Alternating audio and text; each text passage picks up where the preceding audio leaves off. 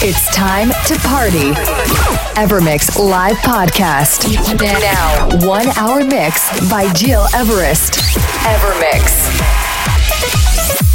Hi, ladies and gentlemen, it's Gil Everest. I'm very happy to welcome you into my brand new Evermix radio show episode 132. I hope you all had a great weekend, same as I, as I'm just back from Verbier, Switzerland, where I spent an amazing weekend with very good and crazy friends at the occasion of Freeride World Tour final. Let's jump into the music. This week you will discover my exclusive new track called Cassiope. It's the result of a great collaboration with with Luna Sound. And to start very deep house, this is Oliver Giacomotto featuring Hendrik Burkhardt with Black Rays. Enjoy this hour with me and with my podcast. One hour mix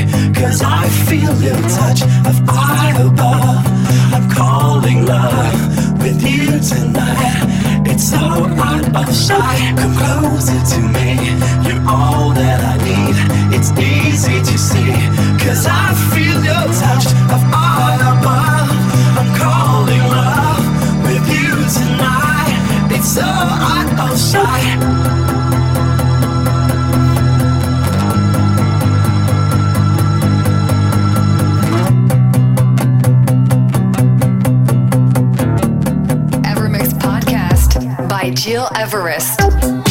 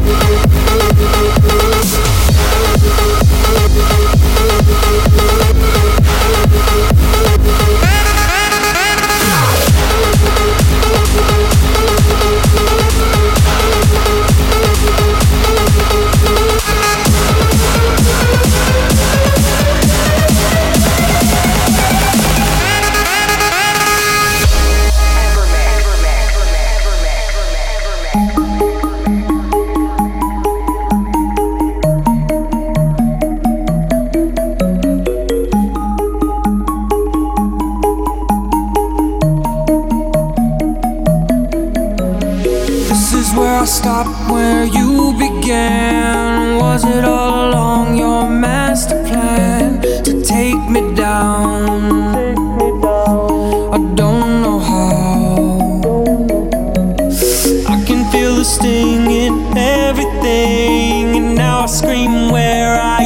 to sing. I'm bleeding love.